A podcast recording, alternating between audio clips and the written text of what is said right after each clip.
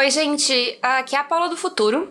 Eu vim aqui só explicar uma coisa para vocês. Esse episódio, ele teve algumas dificuldades técnicas quando ele foi gravado, mas graças a Samantha, que é uma ridícula, ele foi salvo, vocês vão conseguir ouvir ele, a gente tá muito feliz com isso, porque ele teve coisas muito legais que foram ditas e tal.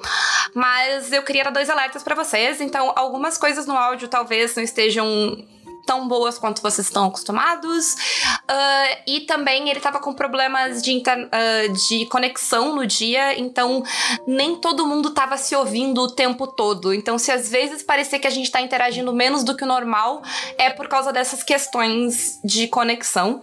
Então, é isso.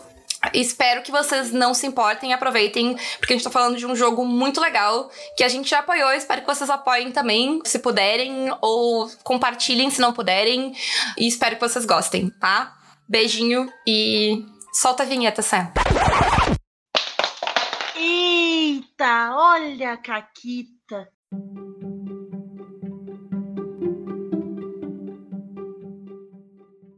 Olá, amiguinhos da quarentena. Aqui quem fala é a Paula e eu tô com a Renata. Oi, Renata. Oi, Paula, tudo bom? Tudo bem, hoje nós estamos aqui muito bem acompanhadas. É verdade, é verdade. Com alguém que já é veterano de caquitas. Alguém que já é de casa. Exatamente, exatamente. Que veio aqui apresentar um sistema de RPG que tá em financiamento coletivo e tá, eu já tô enlouquecida, mas antes de mais nada, muito bem-vindo, Jorge Valpassos. Olá, pessoal! Mais uma vez aqui, muito feliz. E vai ser muito bom perder a sanidade com vocês aqui, com os horrores cósmicos. Vai ser bem legal. Excelente! E falando em perder a sanidade, tu tem uma caquita para nos contar? E pior que tenho. E ainda tem uma caquita de Herdeiros dos Antigos, que vai ser tema né, da, da nossa conversa. Perfeito! Então, foi durante os testes do, do Herdeiros dos Antigos e a gente está fazendo uns testes sobre os movimentos básicos, né? Que é um jogo PPTA e tal, tem as jogadas básicas e tal. E a gente estava fazendo um, uma partida teste e tal para ver, né? Se estava funcionando bem lá um, uma mecânica que já que daqui a pouco a gente explica que é o do fluxo de caos e tal. E no meio do no meio da partida é, o, eu passei né para quem estava testando né para os jogadores a, o esboço né das regras ali com, a, com as mecânicas básicas e com as jogadas sendo que estava é, bem é, no início né, do, da parte assim mais de desenvolvimento, então eram basicamente anotações é, não tinha a redação final mais rebuscada, então estava bem é, abreviações e notas. É, eu compartilhei um, um, documento na nuvem e tal, e eu tinha colocado uma nota que era uma nota que era uma coisa interna, uma coisa que não tinha nada a ver ali com, com o desenvolvimento, mas era uma nota como eu ia voltar naquele documento depois eu coloquei uma nota que era tipo de pagar conta, uma coisa assim, de que era uma conta que não tá no débito automático, alguma coisa assim. E aí no meio da aventura e tal, o, uma jogadora virou e falou assim: pô, isso aqui é um easter egg, é da aventura, tem alguma coisa a ver com pagar conta e tal. Aí, sabe quando essas coisas engraçadas acontecem? Eu cheguei e comprei o barulho. Falei, é isso mesmo. O primeiro jogador que tinha notado isso, a gente vai fazer uma cena agora, que vai ter um agiota ali, que vai estar te cobrando e tal. E o pessoal, eu não disse que não. É, vamos nessa e vamos embora. E rolou ali um, uma cena um tanto tensa e tal, que tinha a ver, inclusive, com, com o background da personagem da jogadora. E quando acabou a aventura, que eu aí eu abri a caixa, revelei, não, na verdade aquilo ali não era, claro, não tinha nada a ver e tal. Só que todo mundo super achou que tinha a ver, que era meio que um gatilho, era um easter egg, e quem notasse ia engatilhar uma cena específica de horror e tal.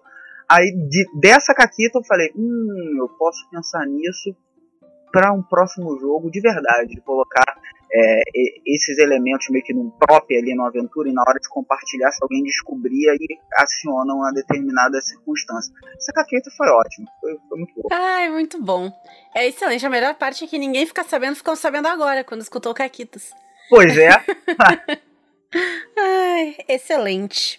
Bom, mas vamos então falar um pouquinho sobre o que, que é esse jogo que tá aí chegando pra arrasar todo mundo e, e brincar com esse tipo de horror. Até é interessante, a gente fez um episódio do Caquitas não muito tempo atrás, onde a gente comenta sobre alguns estilos de horror e tal. E o horror do Herdeiro dos Antigos é um estilo diferente que a gente não comentou. Mas antes disso, qual é a premissa do Herdeiro dos Antigos? Um jeito muito, muito simples, né, pra resumir, meio que num tweet, é, Herdeiro dos Antigos seria um encontro de Percy Jackson com Lovecraft, sendo uma história contada pelo Jordan Peele com uma revisão do Ailton Krenak e da Lélia Gonzalez. O que isso significa? Os protagonistas, eles são herdeiros de poderes, só que não são de deuses olimpianos, mas de horrores cósmicos, como Cthulhu e Rasturi, etc. Sendo que eles vivenciam histórias que lidam com questões sociais, questões políticas, diferentes mecanismos de opressão, numa visão que não é cis, hétero, branca, normativa e etc. Numa visão disruptiva e de radicalidade ante a normalidade imposta.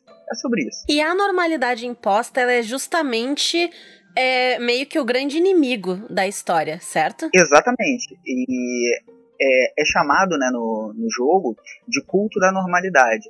E o grande, a grande sacada né, do, do culto da normalidade é que ele não é exatamente uma pessoa, um vilão, um grande antagonista. Ele é o status quo. Ele é o ar que a gente respira, o senso comum, é a piada que a gente acha engraçada, são as microviolências que formam a macroopressão, ou seja, as estruturas sociais. Então, é um jogo bem interessante. A impressão, assim, uh, que eu, uh, eu tava pensando e lendo, e o que eu achei muito legal é que normalmente as histórias do Lovecraft, as histórias de horror cósmico, são sobre pessoas comuns descobrindo que existe. Uh, um horror uh, que elas não sabem e descobrindo essas coisas.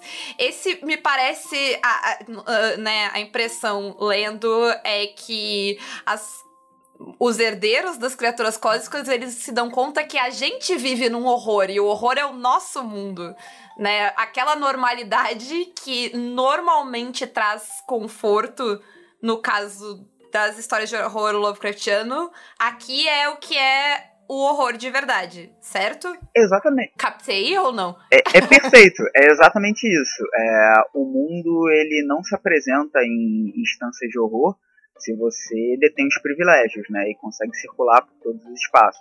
Uhum. Agora, se você aprende a não sair de casa sem documento de identidade, guardar boleto dentro do bolso, é, não fazer movimentos bruscos perto de uma blitz e tal, você já nota que você está vivendo num cenário um tanto de horror.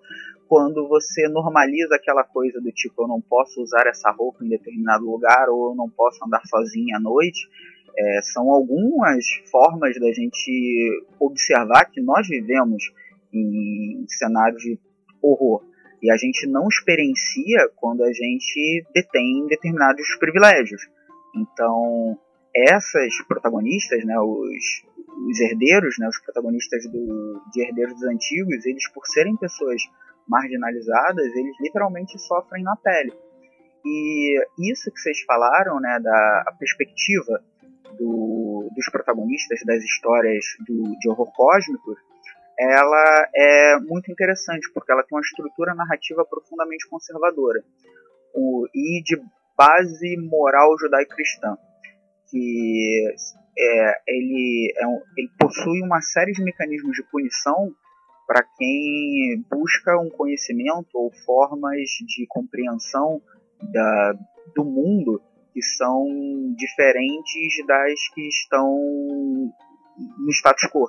É tudo que é, é exótico, diferente, é considerado de certa forma místico e é para ter medo e é incognoscível e é assustador. E no final das contas, aquele que vai lidar com, com isso, que é supostamente poderoso, mas da mesma forma é, é caótico, é, perde a razão, né? perde a sanidade, porque aquilo é incompreensível. Isso tem a ver com o cenário no qual Lovecraft e outros escreveram, início do século XX, final do século XIX, todas as questões em torno de xenofobia lá, com perigo amarelo, misoginia, machismo, racismo e tal. E 100 anos depois, a gente vai buscar ressignificar isso, né? Empoderando justamente aqueles que são os alvos das opressões dos discursos normativos. E aí, um, o, o desafio, né, é mexer com uma, entre aspas, é, um ser que já é um ser meio que sagrado na cultura pop, né, que é o Lovecraft, subvertendo ele, né, fazendo uma, uma leitura é, meio que invertendo as coisas. Aqui a gente é, se apropria do caos, do, do que seria monstruoso para rasurar a normalidade. Inclusive, é, tem um termo que tu usa no jogo que é o horror social, né? Que ressoa muito comigo, assim, né? Porque eu acho que todo mundo que, que de algum jeito não é né, um homem branco, hétero, cis, classe média, classe alta e tal, já passou por situações de horror social. Né, e sabe exatamente quem é esse inimigo. Eu não tive dificuldade de pensar né? Quais são as situações a que, a que é, é, essas personagens vão se opor? Eu sei quais são. Eu já passei por essas situações. E ao mesmo tempo, assim como nas histórias de, de horror cósmico, em que a maioria da. Tipo, a maioria não, mas a parcela da população uh, que não despertou ainda, que não, não teve por que olhar essas coisas, ela vive sem ver. Porque, em geral, se tu não está, né, se tu tá na parcela lá que a Renata falou no começo dos homens brancos, cis, hétero, classe média, tu não vê que existe essa, né, tem todo um horror que não faz parte do teu repertório. Então eu acho que é por isso que funciona uh, muito bem. Mas acho que a Renata ia perguntar mais sobre horror social e horror cósmico. Quando eu interrompi. Não, eu ia trazer que justamente a gente comentou um pouquinho, é uma quebra muito legal né? De, de pensar que. Porque normalmente quando a gente pensa o horror e a gente joga o horror, a gente joga um horror que não é de verdade. A gente joga o horror do vampiro, o horror do zumbi, que é um horror no sentido de, sei lá, filme de terror, que a gente vê o monstro, né? O no... Encarar o normal como horror é algo que se tu para pra pensar, é. A gente vai. vai dói, né? Dói. Quando tu para e começa, tipo, tá. Como assim? O culto da normalidade. Mas o, o que que tem de normal que é o horror? E aí tu olha, principalmente agora, né? Com questão de pandemia, governo fascista, é, tudo isso, tu, tu olha para fora da janela e tu vê o que, que é o horror social. Né? Então, é, eu acho que dos jogos de horror que, né, que envolvem elementos de horror que eu já vi, é talvez o que mais me assuste, porque ele é muito real. É, essa a proposta do, do horror social, ela não é um, um elemento tipo excepcional, não estou inventando a roda, é, já em diferentes circunstâncias ele se apresenta, a gente tem, por exemplo, na ficção especulativa, ficção científica, as próprias distopias inserem inúmeros elementos que a gente pode estar pensando em mecanismos de opressão, silenciamento e tal, sendo que se a gente for pensar em produção audiovisual, normalmente a gente escuta é, falar sobre pós-horror, eu não gosto muito de pensar nisso, mas são abordagens que inserem questões políticas e de reflexões em ser, acerca de diferentes identidades e de posicionamentos é, ficcionais de forma interseccional, lidando com questões étnico-raciais, de gênero, sexualidade, como elementos de conflito. A gente vai ter isso desde a literatura nacional, se a gente lê com um olhar crítico Quarto de Despejo, né, da Carolina Maria de Jesus, a gente vai observar o horror social ali, com profundas críticas. A gente vai encontrar isso na filmografia do Jordan Peele, a gente vai ver no livro e na série Território Lovecraft, né, Lovecraft Country, a gente vai encontrar esse tipo de, de questionamento também nessa série mais recente, o Watchmen, que, de 2019. Então são muitas possibilidades da gente primeiro dar aquela, aquela é, espetada no Nerdola que fala que no, no joguinho e no quadrinho não tem política, então tem, né? É, como virou um, um mote, né? Se o Nerdola chora, a gente está feliz. É, além disso, a gente pode pensar que a própria produção da cultura pop, do quadrinho, do jogo de videogame, do jogo de RPG, dialoga com as questões dos nossos tempos.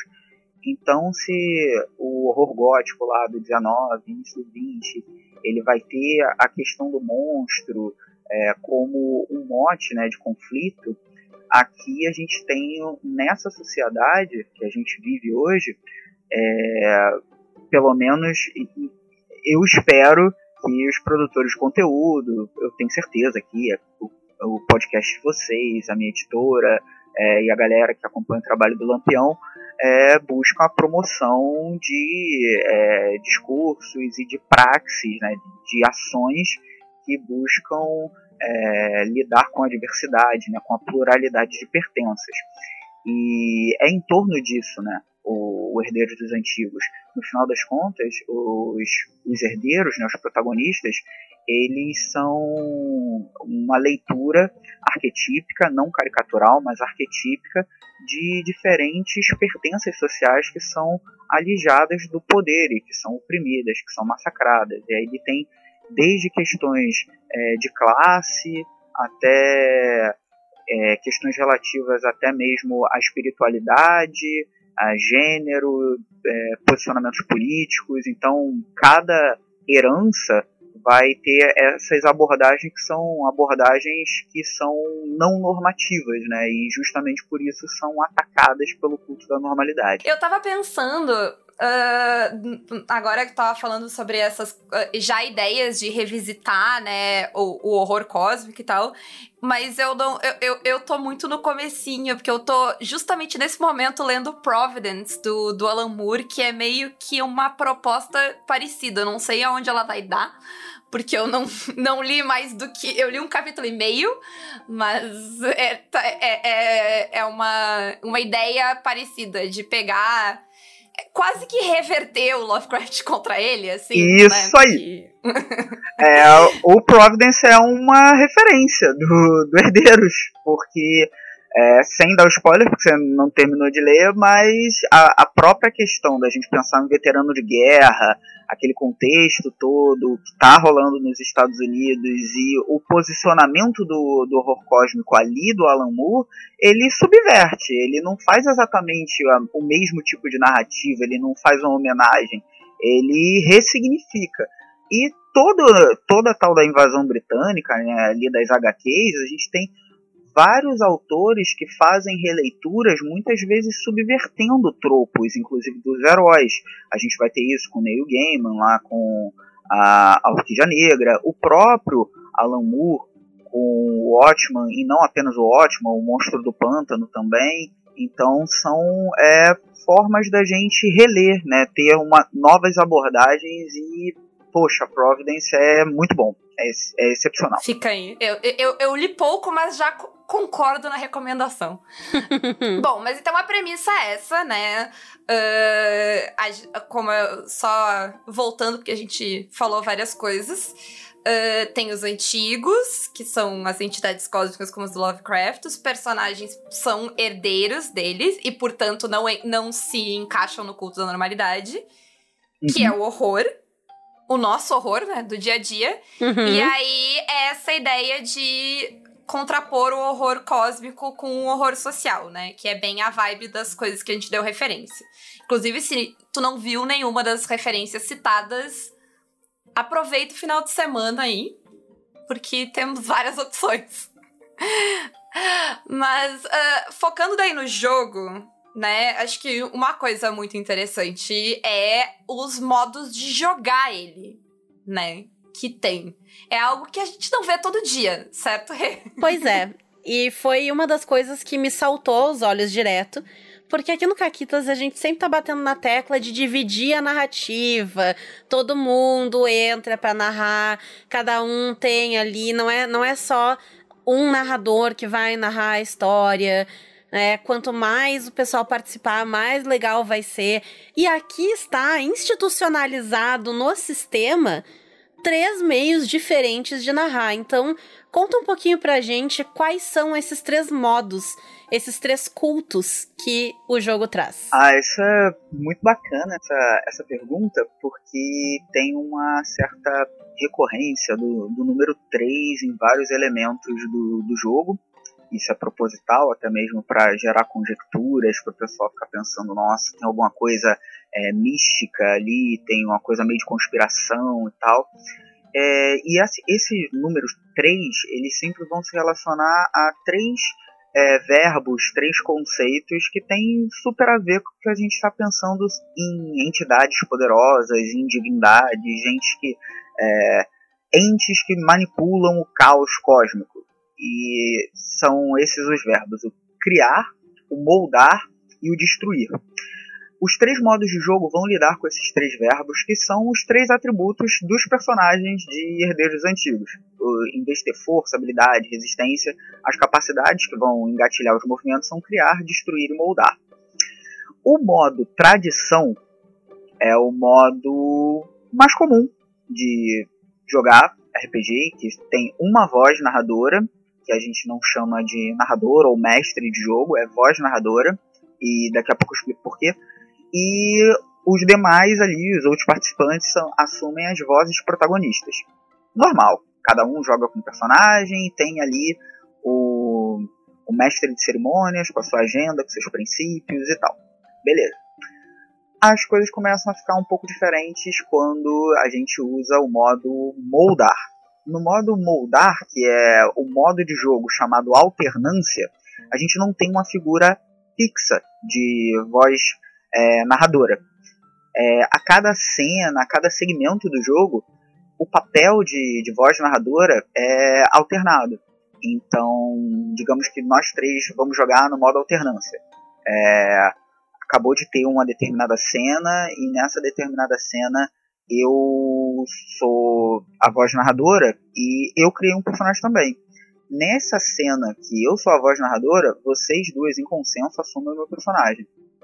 E aí, quando acabar essa cena, outra pessoa assume a voz narradora e eu, e eu junto, por exemplo, o Arre, vamos ficar com a personagem da Paula para jogar.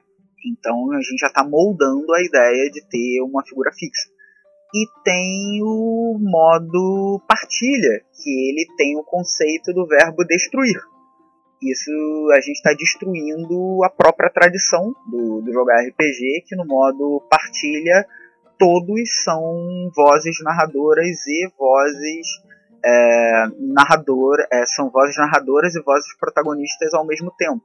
Não há uma não há uma barreira, não há uma fronteira que esteja clara entre quem é que vai assumir uma voz e a outra e a própria escolha desses papéis é dado de uma forma relativamente aleatória. Se você jogar com todas as nuances e todas as regras o, o modo partilha, nem mesmo uma personagem você tem. A, as personagens uhum. que são criadas podem ser assumidas por qualquer um ali. Você pode ter, por exemplo, três pessoas jogando e seis personagens. Sei, e não ter nenhum personagem é literalmente seu. O personagem tá pra história, e de acordo com as cenas e com as mecânicas, alguns personagens entram, tomam um holofote na cena e os jogadores assumem o controle daquelas personagens por aquela cena e depois vão passar para outros. Então o jogo, ele literalmente vira um jogo sobre as personagens e não sobre o ego dos jogadores que vão querer é, ser estrelinhas e serem eles os protagonistas e não os personagens. E isso tem até o, o, conceito da partilha, é que aquele personagem não é exatamente seu, ele é de todo mundo também. Então não é apenas a narrativa, uhum. não são apenas os pontos, mas os, todos os recursos são de todo mundo. Eu achei é, esse conceito principalmente muito legal. Então, literalmente, o modo partilha, se tiver um jogador escroto, ele não rola. O, no modo partilha, é, é quase que impossível de rolar uma mesa que não é segura, de ter um cara ou uma pessoa qualquer que seja escrota querendo chamar atenção, o jogo não rola. Se tiver alguém assim, então é como se a própria a, a própria dinâmica do jogo só é, ela, ela só vai acontecer se tiver todo mundo comprando a ideia e dentro do, do que foi previamente acordado. Então ficou bem interessante é, é, essa proposta também. Perdão. Não, não, foi, foi muito legal. Eu fico super curiosa de experimentar, porque o, o modo tradição, né? Eu acho que todo mundo tá bem familiarizado. O modo alternância é algo que eu já fiz, né? Então já tive a experiência em um ou outro jogo e tal. Mas o modo partilha é tacando tudo no ventilador e vai. Tudo de todo mundo. Isso. Que eu também, também já fiz, mas em outra situação. Não da RPG. É, Opa! Epa! Opa, opa, que a gente, a gente, já teve que botar aviso. A Samantha já botou um aviso. Renata, tu te controla. Não, não. Me Mas, controlei, assim, sem é, detalhes, sem detalhes. O, o, modo partilha, ele, ele é o desapego total, né? Eu, talvez seja até um bom exercício para quem tem dificuldade de, de partilhar a história, a narrativa, para quem ainda tem muito apego, uhum. sabe? A sua parte da história.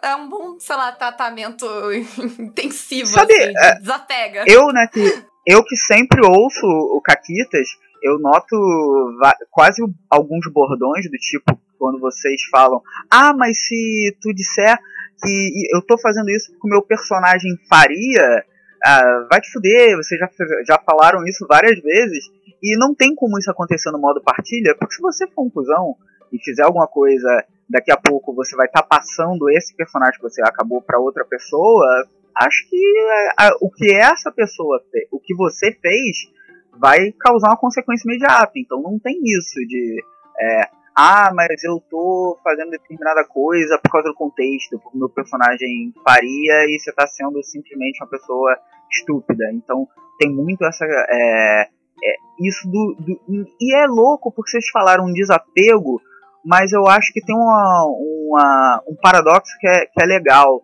Você, a, você pode estar tá pensando que está rolando um desapego, mas talvez a gente esteja mais engajado ainda com a experiência coletiva de jogar, quando a gente pensa em múltiplas perspectivas e não apenas em uma, sabe? Eu acho que tem, tem um pouco disso também. É, é uma provocação, né? Sim. Não, o desapego é mais no sentido de, da, do controle, né? Aquele, é, é, é, o desapego, tipo, desapegar. Do meu personagem, da minha narrativa. Do meu, é, o meu personagem, ou a, é a minha história está narrando. Não, a história, ela é de todo mundo. Que é, é, é o meme do, do Pernalonga comunista. É a nossa história, são os nossos personagens. É! Nossa! Bom é, demais. É, acho que é a coisa que a gente mais. A, a, coisa que a gente mais respondeu nessa vida, além de, sei lá, como a gente começou a jogar RPG e uh, começa a ser mulher no RPG, é tipo, como é que vocês narram em dupla? E a gente narra em dupla porque eu não tenho uma história que é minha, a Renata não tem uma história que é dela. A gente só narra a história junta e tipo, ai, mas e aí se uma mudar isso? Mudou?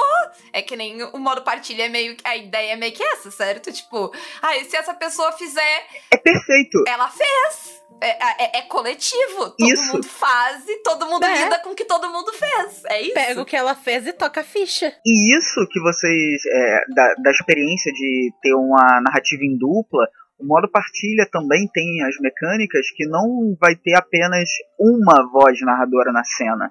Vão ter três, duas, depende da cena e depende das mecânicas.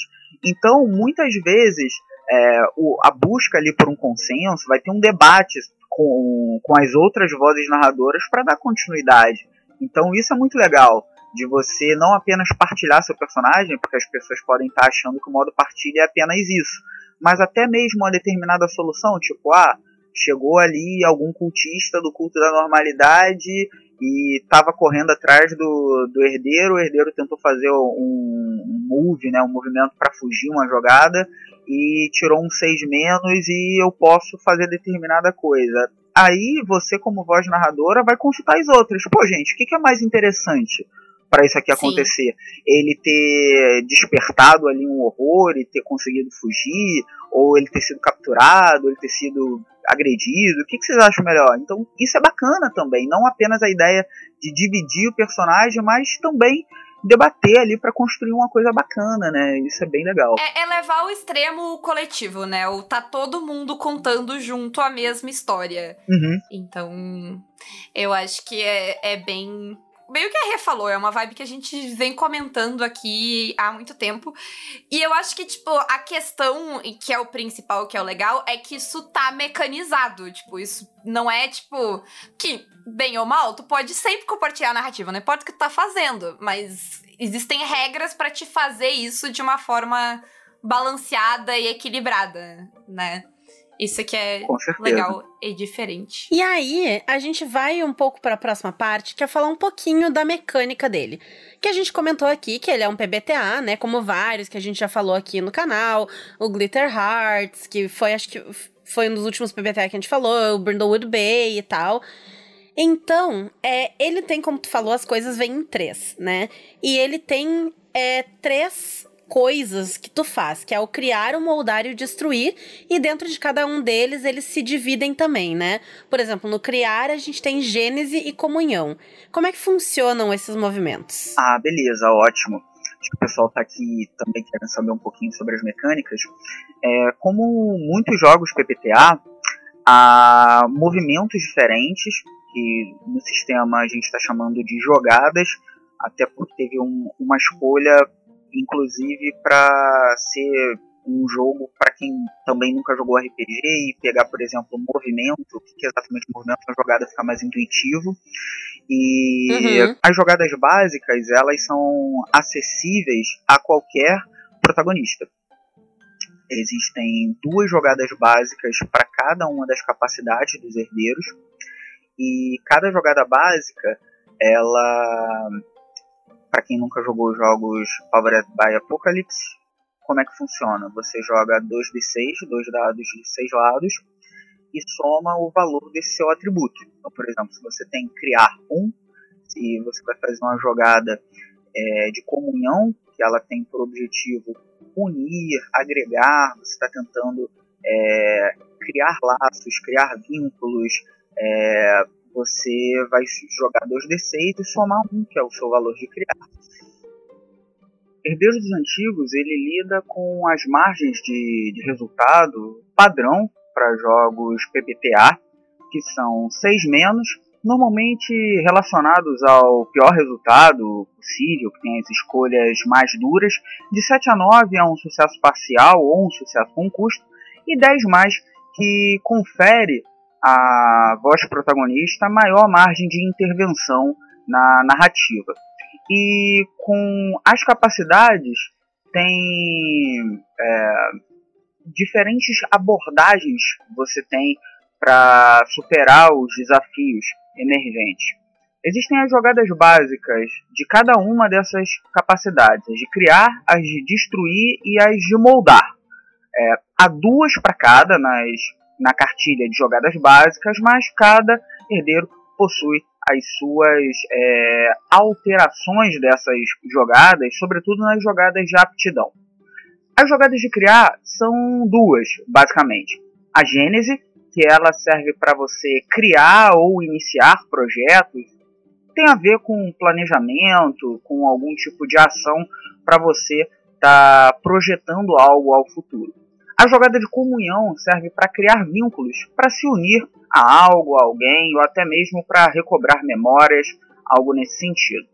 As jogadas de destruir são entropia, que serve basicamente para desagregar, para quebrar algo, para romper com alguma espécie de obstáculo, e a jogada de cólera, que é uma jogada da capacidade de destruir, que ela se relaciona com manifestar a sua ira. Então, para estar tá fazendo alguma ação mais agressiva, de violência, seria cólera. Por fim, tem as jogadas básicas da capacidade moldar, que são mistério, é uma jogada que é usada para perseguir pistas ou mesmo para se esconder, ou seja, uma jogada de furtividade, mas ela também pode ser utilizada para pesquisar. Ou você vai tentar desvelar um mistério, ou você se coloca numa posição de mistério. E a última das seis jogadas de capacidade básica é a dominância. É uma jogada de moldar que ela é relacionada com a transformação ali da cena por meio da sua herança. quando você vai se impor para estabelecer uma certa dominância. É, é, basicamente o é, olha quem olha quem chegou aqui, cheguei cheguei chegando, algo nesse sentido. Então essas são as jogadas básicas, sendo que além das jogadas básicas existem as jogadas é, específicas de cada herdeiro. Cada herdeiro ele se relaciona a um grande antigo, Ig, Rastur, Cthulhu é, e vários outros. A gente pode estar pensando em Dagon e todos esses grandes antigos, né, que são entidades da, do panteão do Cthulhu Mitos. Também tem os deuses exteriores, como Shubinigurá, é, Nyarlathotep, que são é, entidades cósmicas teoricamente com um poder maior, porque eles são é, anteriores ao tempo e ao espaço, mas essas é, entidades, né, os grandes, é, os deuses anterior, é, exteriores, eles vão ter cartilhas para eles que são dos cultos. O que, que são os cultos que não o culto da normalidade? São as agremiações, são as nossas coletividades por exemplo, a galera que é apoiadora do Caquitas, o, quem segue o trabalho do Lampião, streamers, a, associações de classe, uhum. é, diferentes é, agremiações. E cada uma dessas é, desses cultos tem é, jogadas específicas, sendo ou da sua doutrina ou do seu dogma, mas só concluindo a explicação das cartilhas dos herdeiros. Depois a gente pode falar dos cultos. A cartilha dos herdeiros tem algumas jogadas que são específicas. A primeira são os dramas, que são um background construído por meio de perguntas que vão lidar com os seus dramas, com a, a forma que você experiencia o horror social, o que, que você perdeu, como que a normalidade te agride, algo nesse sentido e até mesmo relação entre os personagens estão ali nessas perguntas de drama. Tem os afetos, que é como você se expressa é, e como essa sua expressão na sociedade é, tem a ver com a forma que você é, que você é atravessado pelos seus sentimentos, a sua, as suas emoções. Além disso, tem os poderes, que são as aptidões, que são poderes mais controlados, que normalmente não dão revés nenhum, mas são poderes cósmicos. Vamos pensar tipo um Percy Jackson, né? É, são os poderes lá que eles herdam enquanto semideuses. E tem os horrores. Os horrores é o último tipo de poder e de movimento né, que o seu herdeiro vai possuir, que eles literalmente são muito fortes tem algumas jogadas de horror que você efetivamente elimina um personagem da história. Você pulveriza alguém, sabe? Vira cinza. Você acaba com ele. Uhum. E independente se é PJ, se é, é, se é um outro herdeiro, se é um antagonista, se ele tá na cena, você pode literalmente fulminar ele. Sendo que ele tem é, um custo para ser utilizado. Você pode usar uma vez um horror por, por partida. Tem formas de você usar mais de uma vez, mas tem algumas manobras específicas para isso acontecer. E normalmente, quando você usa um horror, você automaticamente habilita o próximo. E aí tem uma espiral de corrupção, de degeneração. Quanto mais horrores você tem, mais você está sendo entregue à amoralidade dos horrores cósmicos. Então, você, a partir do momento que vai entrando nessa é, se você achar que Herdeiros dos Antigos é um jogo de fantasia de poder, e você tem o poder e pode matar gente, pode fazer um monte de coisa e tal, você vai perder seu personagem que vai se tornar um avatar desse grande antigo. Vai trazer o caos totalmente para a sociedade a ponto de vitimar aqueles que estão sendo seus aliados nessa luta para viver de uma forma plural e diversa. Então, uma das agendas da voz narradora é incitar os herdeiros para perder o controle, porque quando eles perdem totalmente o controle, é legitimado o discurso deles serem eliminados, deles serem sacrificados. Uhum. Ali ele perdeu o controle e tal, então tem que atirar nele. É, vou fazer aqui uma, uma referência. É, não, eu acredito que algumas pessoas tiveram contato com o o documentário O ônibus 174, que, que falou sobre um sequestro de um ônibus ocorrido no, no Rio de Janeiro, no início dos anos 2000, se eu não estiver enganado, que o Sandro, que é um homem, que foi um homem negro, ele foi um sobrevivente da chacina da Candelária, ele foi uma pessoa que teve toda a sua existência fraturada justamente pelo que seria o culto da normalidade, e ele ali meio que perdeu o controle, né? a, sequestrando o, o, ônibus e tendo ali é, ameaçado supostamente uh, todo mundo que estava ali dentro do ônibus e tal, a, ao ponto daquilo ser transmitido em rede nacional e tal, e quase que tá todo mundo meio que torcendo para ele ser morto, sabe? E, e uhum. isso foi é, espetacularizado. Aqui no, no Rio de Janeiro, a gente teve há poucos anos o governador comemorando um assassinato de um, sniper lá, um atirador de elite, teve um sequestro na ponte em Niterói. Ele, o, um atirador de elite matou o sequestrador, ele desceu do helicóptero dando socos no ar, literalmente comemorando um assassinato. Ali é, é isso que o culto da normalidade quer. Uhum. Eu ia dizer que uh, o, o mais recente, acho que todo mundo lembra, e quem tem a minha idade lembra do sequestro do ônibus também, porque tava, ficou na TV e se falou disso por muito tempo. Mas então eu acho que, uh, partindo pro, pro, pros finalmente, porque quem quiser saber mais do jogo, pode ir lá e apoiar. E aí, em breve vai ficar saindo. Eu queria acrescentar que tá bonito demais, porque eu vi Sim. prévias, tá bonito demais. Uh, o design e tal dele. Eu até tava conversando com, com a Ray, que a Ray Galvão, que trabalhou nele, ela tava comentando. É, antes de eu ver, ela tinha falado, ah, comenta do design. E aí, quando eu fui olhar, tipo, eu, nossa, realmente tá, entendi. entendi. Sim, inclusive, exaltar aqui a Cris Viana, maravilhosa, incrível, né? Responsável pelo projeto gráfico. Então, é, e não só ele tá lindo, mas ele tá muito legal. Eu fui lendo e me empolgando, assim, eu li e me empolgava e eu ficava assim, ah, o Valpassos fez isso de novo, ele me empolgou muito num jogo. Ah, ele faz isso o tempo todo. E, e quem se empolgou, como a Renata, uh, né, lembra de lá e clicar no post vai ter o link do financiamento, que fica até quando? Isso. Senão vocês jogam. É, vocês podem jogar no Google também, Herdeiros dos Antigos, é, Catarse, que vocês acham por aí. Tá rolando o financiamento já? Ele vai até quando, já? Então, a previsão é que ele fique no ar mais ou menos uns dois meses, né? Essa é a, a, a proposta.